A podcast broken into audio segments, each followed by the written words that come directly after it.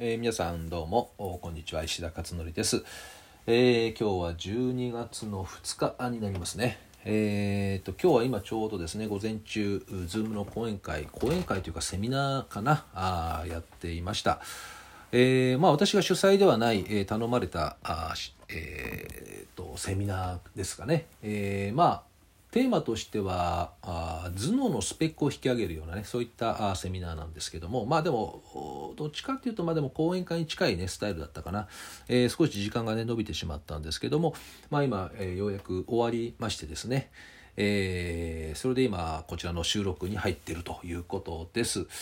えー、と今日ブログに書いたのはですねうんとまあちょっと重要というか緊急というか、まあ、そういったお話をですね少し書いてみたんですけどそれはなぜかというとここ最近ですねいろいろ特に感じていることがありましてねそれをあえてブログでちょっと皆さんにお伝えしておいた方がいいかなというふうに思っていて書いたんですね。で内容はメンタルのお話なんですけれどおどうもやっぱりあの何回かこの音声でもねお話ししてきてますけども、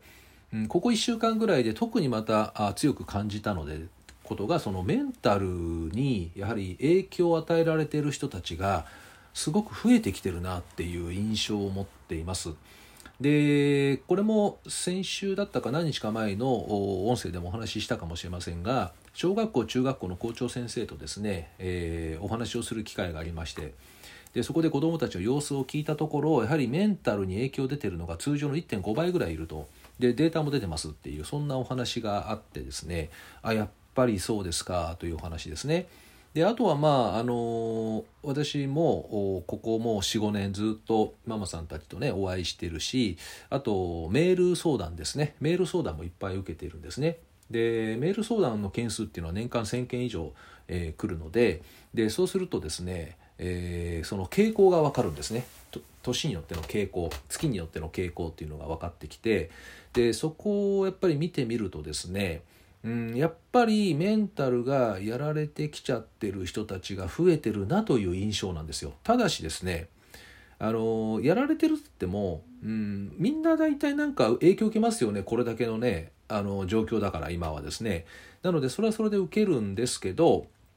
えーまだそんな深刻なレベルじゃ全然なくてですね、えーまあじわっとしたレベルかな。じわっとちょっと影響を受けてきてるかなというね。そういう印象をねあの持ってるんです。でこのままいくとですねそのじわっとっていうのが深く入っていっちゃうので、えーそれもあってですね今あのこういった音声だったりとかブログだったりとかあと Zoom によるね、えーママカフェとかプライムとか経営社会とか今さまざまなねことを今やってるんですけれども、えー特にこの来年3月ぐらいまで、まあ、今年度ですね、えーその先どうなるかわからないけれどもまあ、今イメージできるのは3月ぐらいまでは似たような状況になりそうだっていうのはこう大体今分かりますでしょう。あの世間もですねイベント系は大体そこぐらいまでは中心してるってことを考えると、えー想定してるということですよね。なのでそうすると来年3月ぐらいまでは今の状態が続くとあとだから4ヶ月ぐらいですかね、えー一つの季節ぐらいですね要するに冬か冬の季節ですね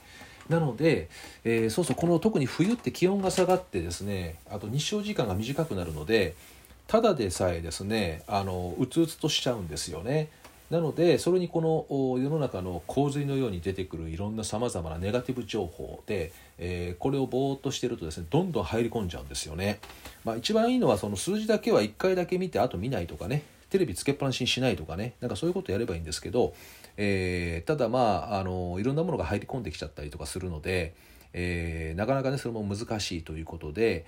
えー結構影響を受けちゃってる人がいるなという感じです。で、えじゃあどうするかっていうねとこのお話なんですけどこれも、えーこれまでのですね1ヶ月間ぐらいでいろんな人たちとお会いして分かってきたことがあってですね、えー一番いい方法は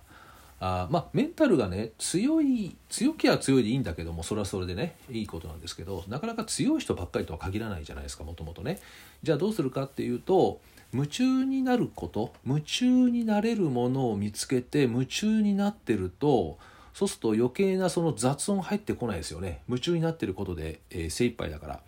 そうするとですねやられにくくなるとメンタルがですね。なので何か大人も夢中になるものを持てるといいんじゃないかなというふうに思っています。まああのただ夢中になれるものがないっていう人もいますよね。ないっていう人もいる。じゃあどうするかっていうと忙しい状態を作り出すっていうことも、えー、一つの方法かなと思ってます。忙しいといろんな情報を入手できないのでえー、本当に忙しいとですね子供に対して勉強しろって言わなくなるんですよ見えないので見てないので自分が忙しいから、まあ、それぐらい忙しいとですね、えー、そういったネガティブ情報もそんなに拾わなくなってくると。ただし忙しいのがあこれ重要なところなんですけどね。忙しいのがですね、えー、ネガティブになっている忙しさ。あ例えばその忙しいのが心地よければいいんだけどね、まあ、忙しくて大変とかって言いながらなんかこうこう生き生きしてる。生き生きしてるそういう忙しさだったらばいいなと思うんですけどそうでなくても疲れ果ててなんか心も疲れちゃってみたいなそういう状態だと今度またそれだけでネガティブになっていくので、えー、できれば心地いいもうってことは要するにやりたいことをたくさんやって忙しくするってことなんですよね簡単に言っちゃえばですね。えー、そういう状態がもし本当に作れるのであればあ周りのねいろんな負のものに影響は受けなくなるんじゃないかなというふうに思っています。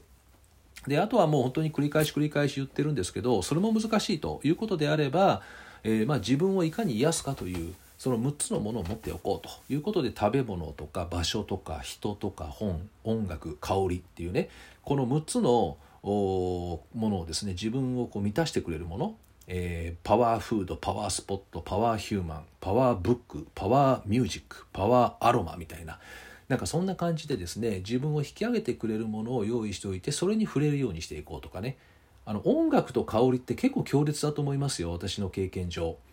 あのでパワースポットとか行ったって出かけるの大変じゃないですか結構ね。で食べ物も買いに行かなきゃいけないしお店行かなきゃいけないし。で人に出会うのもなかなか難しかったりするから。でも音楽をかけとく。今無料でね音楽って結構かけられますからね。スマートフォンから。あとアロマとかねカオラスとか。この耳から入ってくることと鼻から入ってくる部分の2つだけを、えー、コントロールするだけでも随分とね、えー、癒されていくんじゃないかなっていう感じがします。えー、まあこういう感じでぜひね3月一区切りとして3月末という一区切りで、えー、までですねそうやって、えー、マネジメントをしていこうということですかね。これねじわじわってくるのが怖いんですよ。本当に。あのどっかに来ると分かりやすいんだけどもじわじわじわじわ来るといつしか気づいた時にもうネガティブに汚染されちゃったみたいな、えー、これがねすごい怖いので、えー、そういうねやっぱり心のマネジメントっていうのをやっておかれるといいんじゃないかなと思います。えー、そうすると子供もねまたいい影響を受けるかなと思ってでは家にねなんか流れてる音楽とかさね部屋にあの香ってるアロマとかねなんかそういうのがあるだけでもすごく子供子供もねそれ影響を受けるわけだからあ違ってくるんじゃないかなっていうふうにね思ったりもしています。えー、あとはそうですねブログに出したのはちょうど昨日からドコモの CM 学割の CM ですね。ドコモさん携帯電話の。が始まったので、えー、これが私が監修したあものなんですけど、えー、学園ものなんでね、え教育の専門家ってことで監修頼まれましてですね